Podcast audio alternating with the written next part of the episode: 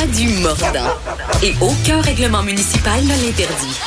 Geneviève anime les effrontés. Cube Radio. Excellente nouvelle, taper lesbienne sur Google ne renvoie plus à du contenu pornographique. On en parle avec Julie Antoine, directrice du réseau des lesbiennes du Québec. Bonjour Julie. Bonjour. Écoutez, c'est une excellente nouvelle quand même ça parce que je pense que ça faisait un méchant euh, bout de temps que vous vous battiez pour ça. Oui, en effet, ça fait vraiment longtemps, mais là où il y a eu un pic en fait de revendication, ça a été lorsque euh, pour fêter le 50e anniversaire euh, de Stonewall, Google a retiré la bannière qu'il avait fait pour la communauté LGBT juste au L parce qu'il trouvait que c'est un peu paradoxal de mettre une bannière pour les revendiquer les droits LGBT lorsqu'on tombe seulement sur des sites pornographiques. Donc, il y a eu un pic à ce moment-là là, autour du 20 juin. Là. Vous voulez dire que euh, Google a enlevé sa bannière seul... quand tu tapais lesbienne sur Google, la bannière s'enlevait? Je suis pas sûre que je comprends bien la bannière était plus là en fait. Ils ont mis la Oh, bannière à toute la communauté LGBT. Donc, euh, mais lorsqu'ils ont vu un peu le paradoxe entre euh, les sites qui étaient référés et la bannière, ils ont décidé de retirer leur bannière pour euh, le mois de la fierté, qui était le mois de juin. Donc, avant aujourd'hui, les contenus pornographiques étaient les premiers liens référencés dans les résultats quand on tapait lesbienne. Là, qu'est-ce qui va se passer si on tape ce mot-là? Là, on tombe sur lesbianisme dans Wikipédia. Donc, euh, ils font du référencement en lien avec euh, des, des, des textes aussi qui ont été mis, euh, des, des luttes. Il y a notre réseau aussi qu'on peut trouver un peu plus bas. Donc, euh, mais le premier, c'est Wikipédia qui explique en fait c'est quoi l'identité lesbienne. Mais en revanche, l'algorithme n'a pas encore été changé pour l'onglet vidéo. Oui, on a vu ça, mais la lutte n'est pas terminée. Euh, nous, on voulait euh, au réseau faire une campagne de clics pour augmenter le référencement des, des sites qui sont plus intéressants là, pour la communauté, puis pour une identité aussi qui est saine pour les jeunes lesbiennes. Donc, euh, c'est ça, on voulait faire une campagne de clics, mais en même temps, il y a plusieurs groupes euh, européens et euh, ici au Québec qui travaillent afin que Google euh, change son algorithme ici Mais oui, parce que quand on tapait, évidemment, euh, dans la section vidéo, il y a, il y a encore 7 liens sur 10 en première page qui renvoient vers du contenu pornographique. J'ose même pas m'imaginer si je suis une ado de 15 ans euh, qui m'interroge sur mon orientation sexuelle et je tape lesbienne sur un moteur de recherche euh, dans l'espoir, un, d'être rassurée ou de trouver de l'information et que je tombe sur une page remplie de liens vers des sites porno. Ben, c'est très triste, puis je trouve que on trouve au réseau que le mot lesbienne est très tabou et associé souvent à des chaînes patriarcaux euh, en lien avec euh, justement la pornographie ou l'instrumentalisation de la lesbienne. Donc, euh, c'est sûr que c'est des luttes qui sont constantes pour nous, là, essayer de redonner une, une vision positive des, du mot lesbienne. Au Québec, il y a plusieurs organismes qui travaillent à faire ça, comme euh, LSTW, euh, qui ont fait les MAG, des magazines euh, exclusivement faits par les femmes lesbiennes de la diversité sexuelle. Donc, on essaie de refaire un peu cette image positive euh, en lien avec le mot lesbienne qui est, qui est, très tabou malheureusement. Puis pour la construction des jeunes filles qui, sont qui sont attirées vers le même genre de personnes, c'est très difficile pour elles.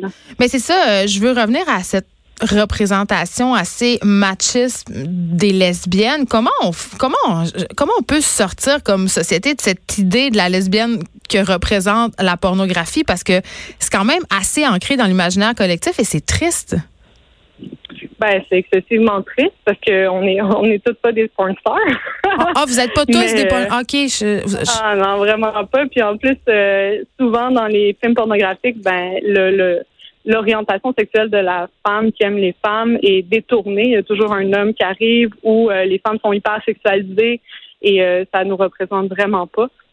Mais euh, c'est sûr que c'est un combat qui est difficile parce que toutes les instances qui travaillent en pornographie, c'est des, des organismes qui sont privés, donc ils ont beaucoup de liberté, mais c'est déjà un pas dans la bonne direction. Si déjà on est capable de voir des liens sur Google, qui est le principal moteur de recherche utilisé, euh, qui sont qui sont moins euh, stéréotypés en fait, là, qui ramènent une image quand même assez ben, normale et cela dit en même temps positive de la lesbienne.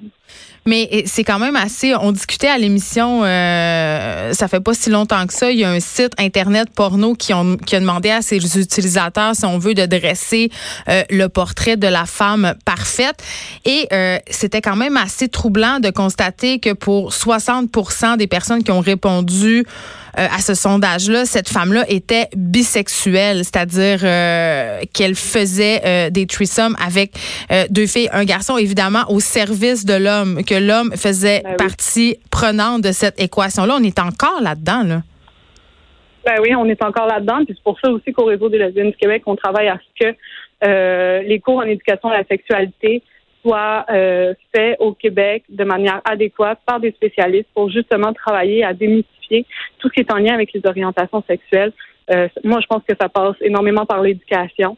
Donc, euh, on revendique euh, des cours beaucoup plus assidus parce que là, le, régime proposé est très mince.